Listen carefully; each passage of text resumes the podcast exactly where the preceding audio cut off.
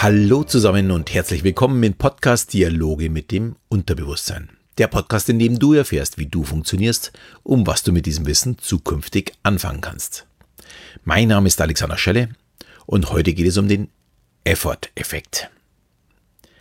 Ja, als Papa von zwei heranwachsenden jungen Damen beschäftigt mich das Thema, ja, ja, wie ich meine Mädels auf ihr späteres Leben vorbereite, schon sehr, sehr lange. Und wer glaubt, ich oder auch irgendjemand anders hat da das perfekte Rezept, dem muss ich enttäuschen. Wir Menschen haben einfach unterschiedliche Charaktere und Erziehung ist für mich ja wie so ein Seiltanz, wo man auf beiden Seiten dann eben auch runterfallen kann. Wer Kinder hat und sich nur wenig selbst reflektiert, wird rückblickend immer wieder feststellen, wir Eltern sind natürlich schon sehr häufig vom Seil gefallen und haben etwas ja verkehrt gemacht, sagen wir es mal so. Das gehört auch dazu, nur sollten wir daraus lernen. Und heute möchte ich mal gezielt das Loben betrachten. Und vor allem, wie man es, ja, vielleicht richtig machen sollte.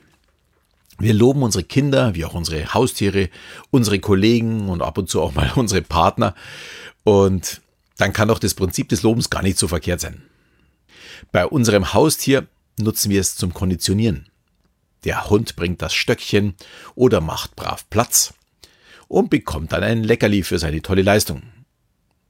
Bei Katzenbesitzer ist es meist andersrum. Die Katze kuschelt nur mit dem, der sie vorher auch verwöhnt. Sie lobt also das Frauchen dafür, dass es was Leckeres gab. Das ist aber ein ganz anderes Thema. Ja, wenn alle loben, wie kann es denn dann verkehrt sein?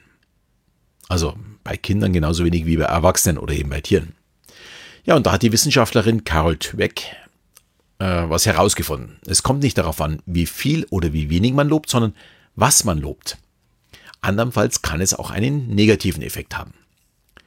Das Lob ist erstmal was Schönes, ist uns klar, und man freut sich darüber. Und Eltern möchten, dass ihre Kinder ein starkes Selbstbewusstsein bekommen. Und dafür werden die Kinder für alles gelobt und ihnen ja tagtäglich gesagt, wie toll und intelligent sie sind. Diese Vorgehensweise ist absolut verständlich. Und das Ziel, selbstbewusste Kinder zu haben, ist auch sehr positiv. Aber zu viel, du bist der Klügste, ist halt eben auch nicht gut.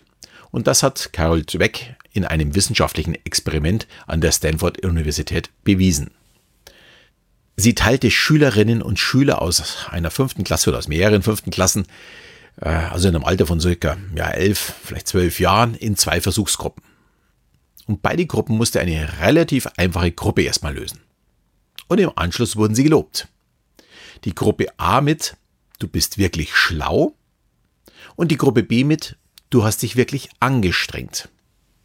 Auf den ersten Blick natürlich sehr ähnlich und sehr einfach gehalten, aber Gruppe A wurde für ihre Eigenschaft, ich bin intelligent gelobt, und die zweite Gruppe für ihr Verhalten, ich habe mir Mühe gegeben.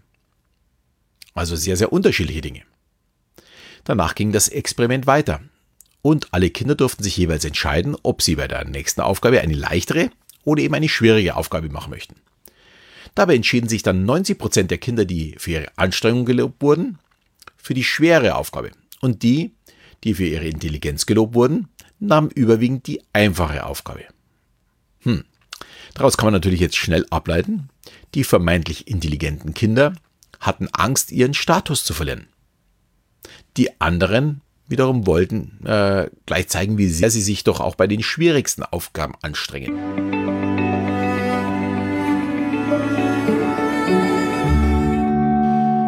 Ja, und in einem anderen Durchlauf, in einem weiteren Durchlauf des Experiments bekamen die Kinder alle eine schwere Aufgabe als zweite Aufgabe. Es waren jetzt natürlich jetzt nicht die gleichen, sondern es war ein anderer Durchlauf und die bekamen dann alle eine schwere Aufgabe. Und die Gruppe B versuchte alles, um zu einem Lösungsweg zu kommen. Und die hatten auch Spaß daran, eben diese Lösung zu finden bzw. danach zu suchen. Dagegen die Kinder der Gruppe A, die hatten ganz schnell keine Lust mehr und gaben deutlich schneller auf und waren im Anschluss dann auch ziemlich schlecht gelaunt. Und im Anschluss bekamen diese beiden Gruppen noch eine Aufgabe, vom Schwierigkeitsgrad her vergleichbar mit der ersten Aufgabe, und die Gruppe B schnitt dabei um 30% besser ab als im Durchgang 1 und die Gruppe A um 20% schlechter. Ja, der schlechte Abschneiden bei der schwierigen Aufgabe hat offensichtlich Selbstzweifel ausgelöst. Und somit gingen sie mit einem geringeren Selbstvertrauen an die ja, Aufgabe, die sie vorher noch sehr, sehr leicht gelöst haben. Ja, Carol Dweck, ich hoffe, ich spreche die auch immer richtig aus, fasste zusammen, wenn wir Kinder für ihre Intelligenz loben, lenken wir ihr Verhalten in bestimmte Bahnen. Dadurch entsteht bei ihnen die Angst, Fehler zu machen und sich zu blamieren, was wiederum dazu führt, weniger Selbstvertrauen zu haben. Und gerade der sehr große Unterschied im Ergebnis äh, des letzten Tests, das war sehr, sehr erstaunlich und sollte uns eben wirklich zu denken geben, wie wir denn tatsächlich loben sollten. Und dies ist auch auf das Berufsleben übertragbar. Wenn ich Engagement und Einsatz lobe, kommt am Ende zumindest immer ein Ergebnis raus. Wenn ich nur lobe, was für ein toller Hecht jemand ist, dann wird derjenige oder auch diejenige bei schwierigen Entscheidungen auch mal einen Rückzieher machen, aufgrund der Angst, etwas verkehrt zu machen und dann letztendlich das Gesicht zu verlieren. Also hier wirklich eher auf Engagement und Einsatz gehen. Wenn ich also immer wieder den Einsatz lobe und wie wichtig die Person doch ist für das Team oder für das Unternehmen oder für das Projekt, was auch immer, wird die Person alles tun, um diesen Einsatz immer wieder zu bestätigen. Jetzt könnte man leicht meinen, ich lobe jetzt einfach täglich nur noch meine Kinder, meine Mitarbeiter oder meinen Partner und die geben sich dann alle super viel Mühe, um mich zufriedenzustellen, um weiter Lob zu halten. Das funktioniert leider nicht so.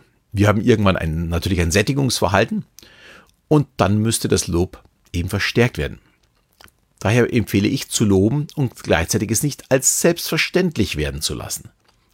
Wenn ich meine Kinder jedes Mal lobe, wenn sie den Geschirrspüler ausräumen, wird das Lob keine Wirkung mehr erzielen. Schließlich ist das ein normaler Ablauf. Viel besser ist es, aufmerksam zu sein und für Dinge zu loben, ja, die vielleicht nicht unbedingt auf den ersten Blick auffallen. Und dabei natürlich auch nicht überziehen. Zu viel Lob ist eben ja genauso ungesund wie zu viel Schokolade. Auch wenn sie im ersten Moment glücklich macht. Dazu kommt vielleicht, dass die Schokolade noch dick macht. Aber äh, beides macht erstmal glücklich. Aber man muss wirklich aufpassen auf die Dosierung. Ja, ich hoffe, ich, dir hat diese ja, heute mal etwas kürzere Folge gefallen. Ein Lob an mich wäre jetzt eine 5-Sterne-Bewertung oder eine Rezension. Und nein, davon kann ich gar nicht genug bekommen, wenn dir das sofort in den Sinn gekommen ist. Und ich verspreche auch weiter fleißig zu bleiben und auch immer ja mit interessanten Themen dich zu versorgen oder die Gemeinschaft zu versorgen.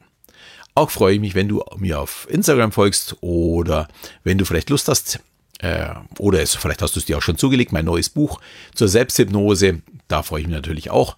Mittlerweile ist es auch auf Amazon wieder lieferbar. Noch da freue ich mich natürlich über eine Bewertung, denn von alleine verkauft sich heute gar nichts mehr. In diesem Sinne verabschiede ich mich wieder. Bis zum nächsten Mal, wenn es wieder heißt Dialoge mit dem Unterbewusstsein.